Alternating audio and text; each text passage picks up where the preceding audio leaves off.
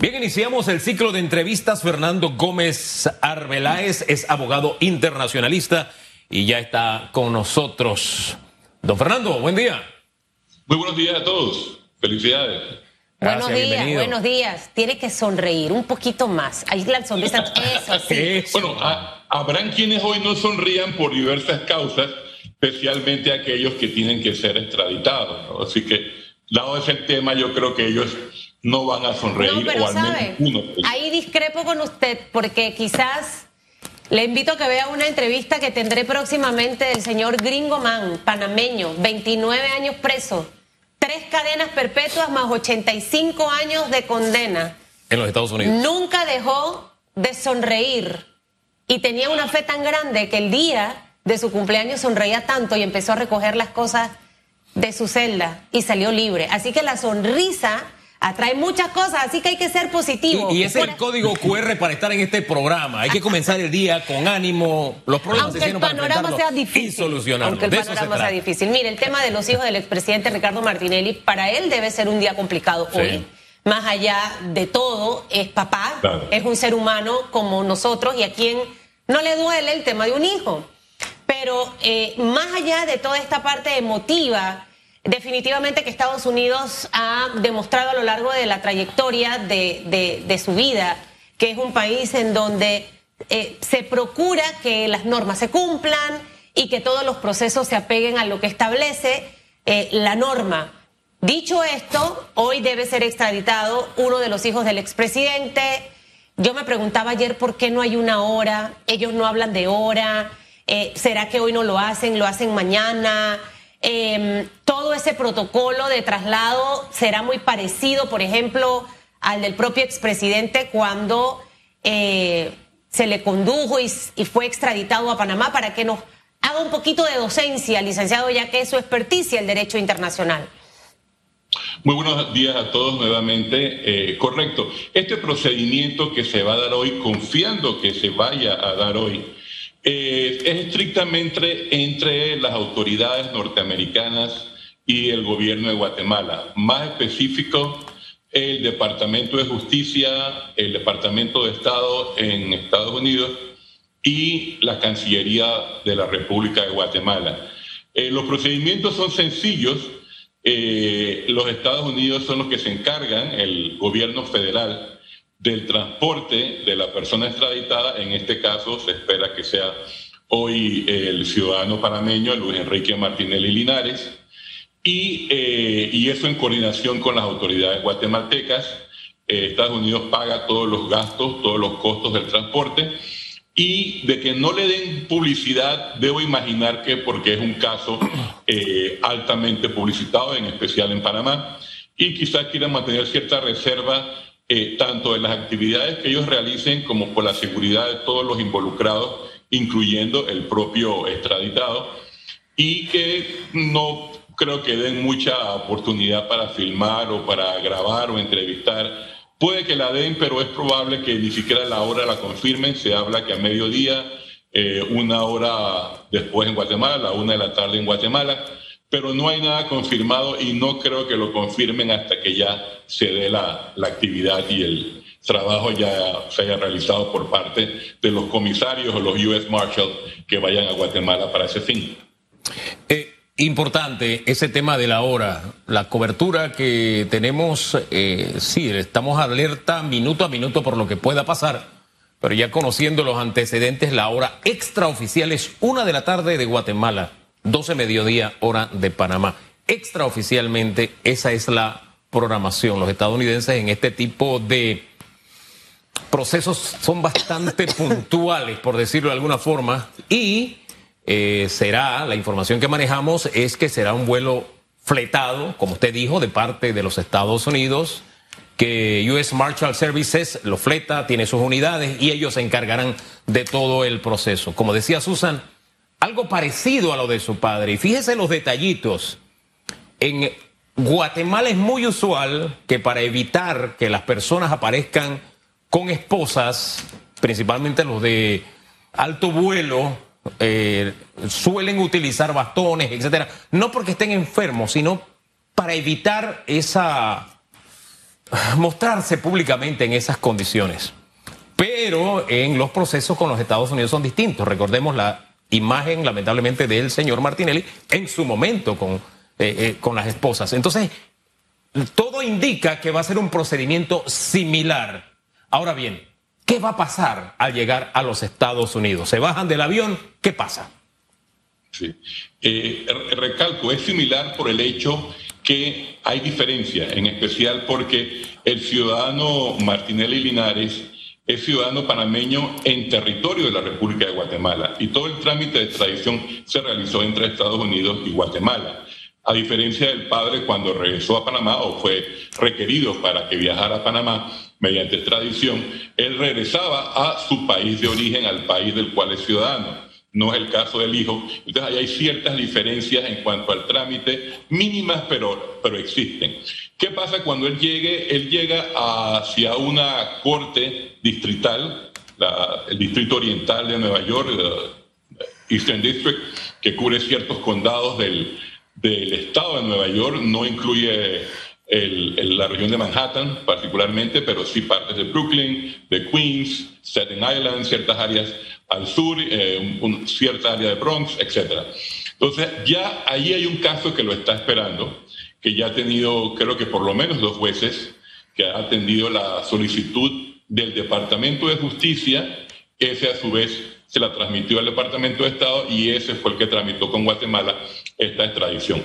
El caso que los espera debe ser, o que lo espera al ciudadano Luis Enrique Martínez Linares, debe ser relativamente sencillo porque ya eh, el juez tiene una información eh, bastante certera, diría yo, con respecto al reconocimiento eh, jurado de parte de empresarios o de personas vinculadas a la empresa Odebrecht sobre pagos de sobornos a autoridades en la región y en este caso en particular a Panamá.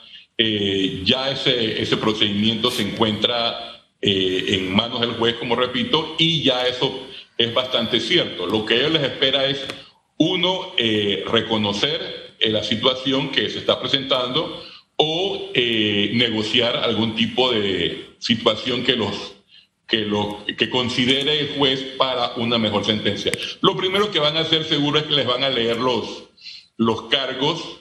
me imagino que el, abogado los va a objetar y va a solicitar fianza. La fianza que pidan, eh, claro, porque creo que no tiene ningún tipo de antecedentes en Estados Unidos.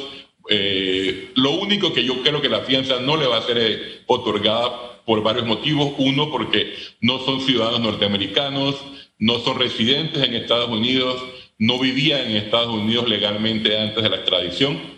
Y en particular, el hecho de que opusieron eh, por ya año y medio el trámite de extradición.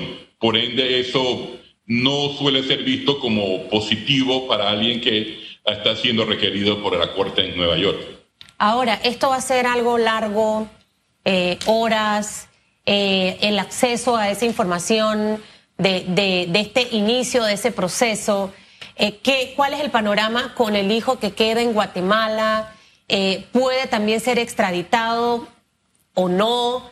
Em, y básicamente, si hasta ahora hemos escuchado algunas de las cosas por las que se solicitó la extradición, se conoce en realidad con exactitud, licenciado, eh, obviamente le van a leer sus derechos, pero también los, los, cargos, por decirlo de alguna forma, por lo cual se ha solicitado la extradición para iniciar con esta investigación. ¿Cuáles serían?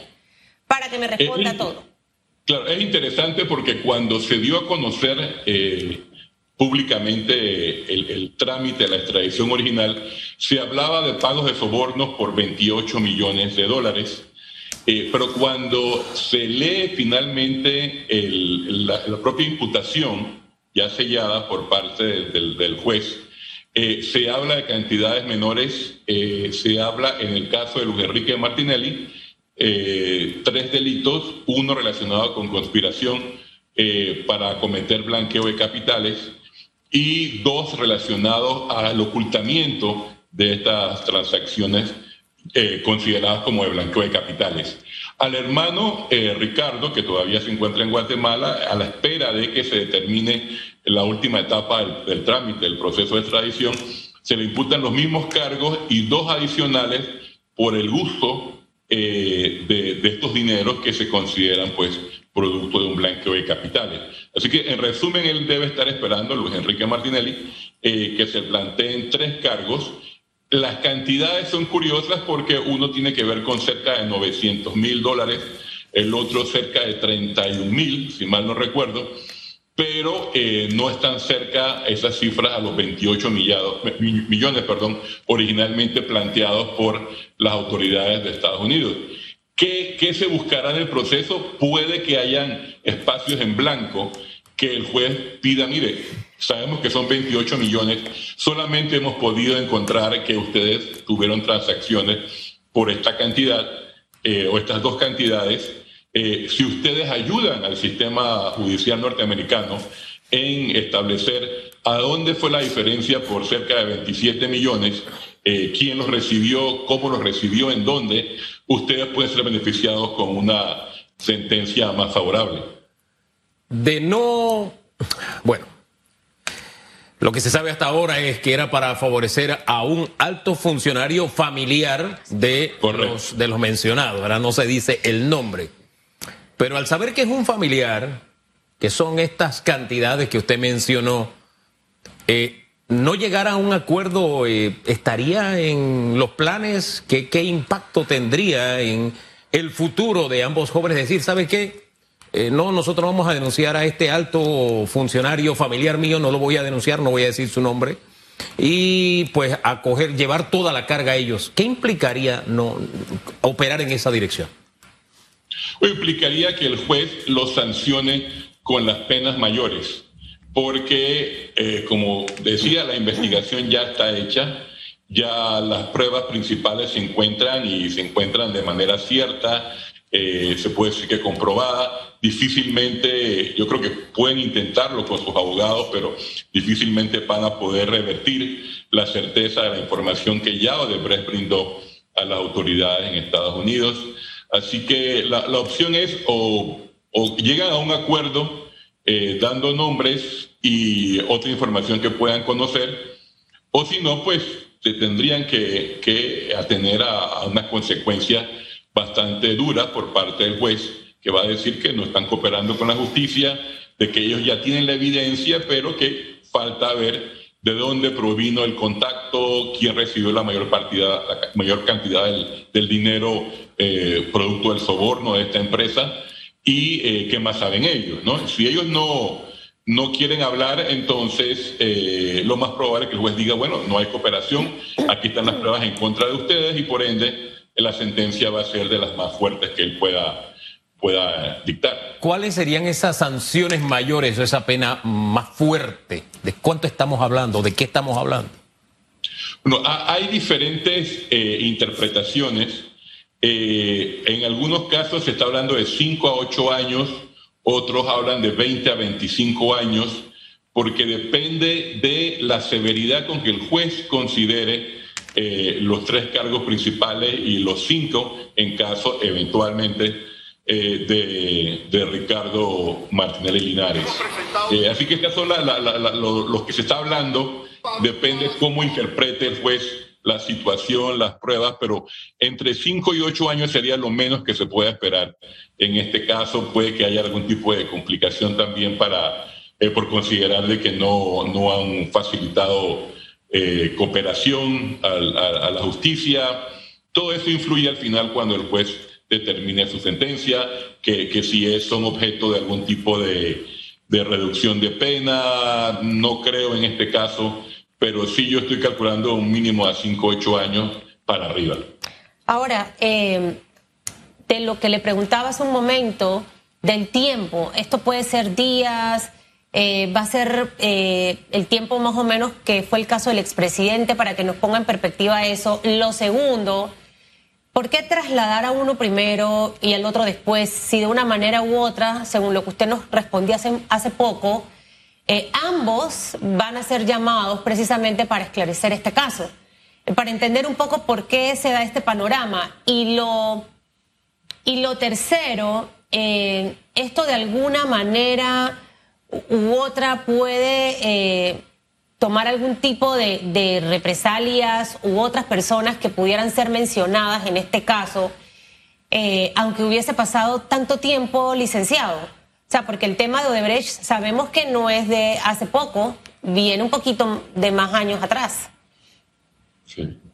No, el, el tema es complejo, por eso yo creo que la seguridad que Estados Unidos tiene que brindarle a los dos hermanos, en este caso hoy, pues eh, Luis Enrique Martinelli, debe ser estricta y bien, bien, bien preparada porque es cierto, hay posibilidades de que eh, ellos lleguen a, a um, hablar sobre temas o dar nombres también involucrados al caso de Brett que puedan poner a su seguridad en peligro, en el sentido de que haya personas que digan yo no quiero que ellos hablen, y no necesariamente familiares, tienen que ser personas ajenas a la familia que también estén involucradas. En Panamá sabemos que son varias decenas de personas, principalmente funcionarios, eh, que están en este caso, que como sabemos, pues tiene más y más demoras, ya se habla para junio del próximo año la audiencia, vamos a ver pero eh, es posible que la seguridad de ellos esté comprometida porque haya posibilidad, no quiere decir que vaya a ocurrir, de que ellos den más nombres y más información que comprometa a otras personas que todavía no tienen procesos abiertos, al menos que conozcamos que los tengan abiertos en Estados Unidos. Los dos procesos son diferentes, cada hermano tiene el suyo propio. Eh, como decía, el caso de Ricardo Martinelli Linares eh, eh, va aparte, por un lado porque él tiene dos cargos adicionales. Eh, según se le acusa, él, utilizó los recursos que se consideran de producto del blanqueo de, capitales, de lavado de dinero, y ese es un delito adicional, en, dos cargos adicionales. Por ende, se tramitó distinto y apenas él ahora es que se está allanando al requerimiento de la extradición del gobierno de Estados Unidos. Por ende, que el proceso va a ir más demorado, eh, va a tomar mínimo varias semanas adicionales. Eh, nada garantiza que ellos vayan a compartir eh, la misma celda o el mismo centro de detención en Nueva York, para nada. Eso dependerá de las autoridades. lo más probable es que no ocurra, que estén separados. Y por ese lado, pues vamos a ver entonces qué deciden, ¿no? Eh, no sé si me escapa alguna de las preguntas. Em, ¿Por qué no trasladarlos a ambos eh, en, el mismo tiempo? Son procesos distintos en tiempos distintos.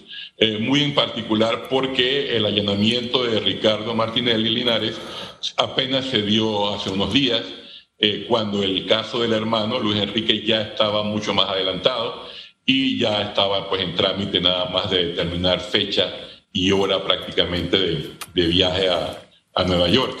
El hermano todavía tiene que esperar otros trámites y, como digo, es un caso distinto. Nosotros los eh, en Panamá hemos tenido la tendencia pues, de, casarlos como el caso de los hermanos, pero cada uno tiene su caso independiente y como tal debe defenderlo ante la Corte de Nueva York. Eh, ¿Qué tan distante en el tiempo está la extradición de Ricardo Alberto? Eh, cuestión de semanas. Si, si ya la voluntad real es evitar más tácticas dilatorias, que, eso fue lo único que el abogado de Guatemala, el principal abogado, eh, estuvo haciendo por año y medio. Ahí no había ningún futuro en, las, en los recursos que presentó, nada más era dilatar el trámite, eh, era cosa de tiempo que esto se iba a dar. yo creo que ellos ya vieron que era más ventajoso de alguna manera evitar más dilaciones y que se, se llevara a término el trámite de extradición. Por ende, eh, ya se está dando en el caso de un hermano, el otro, pocas semanas. ¿Cuánto demoran los, los procesos? Se habla en algunos casos también de semanas, en otros de meses.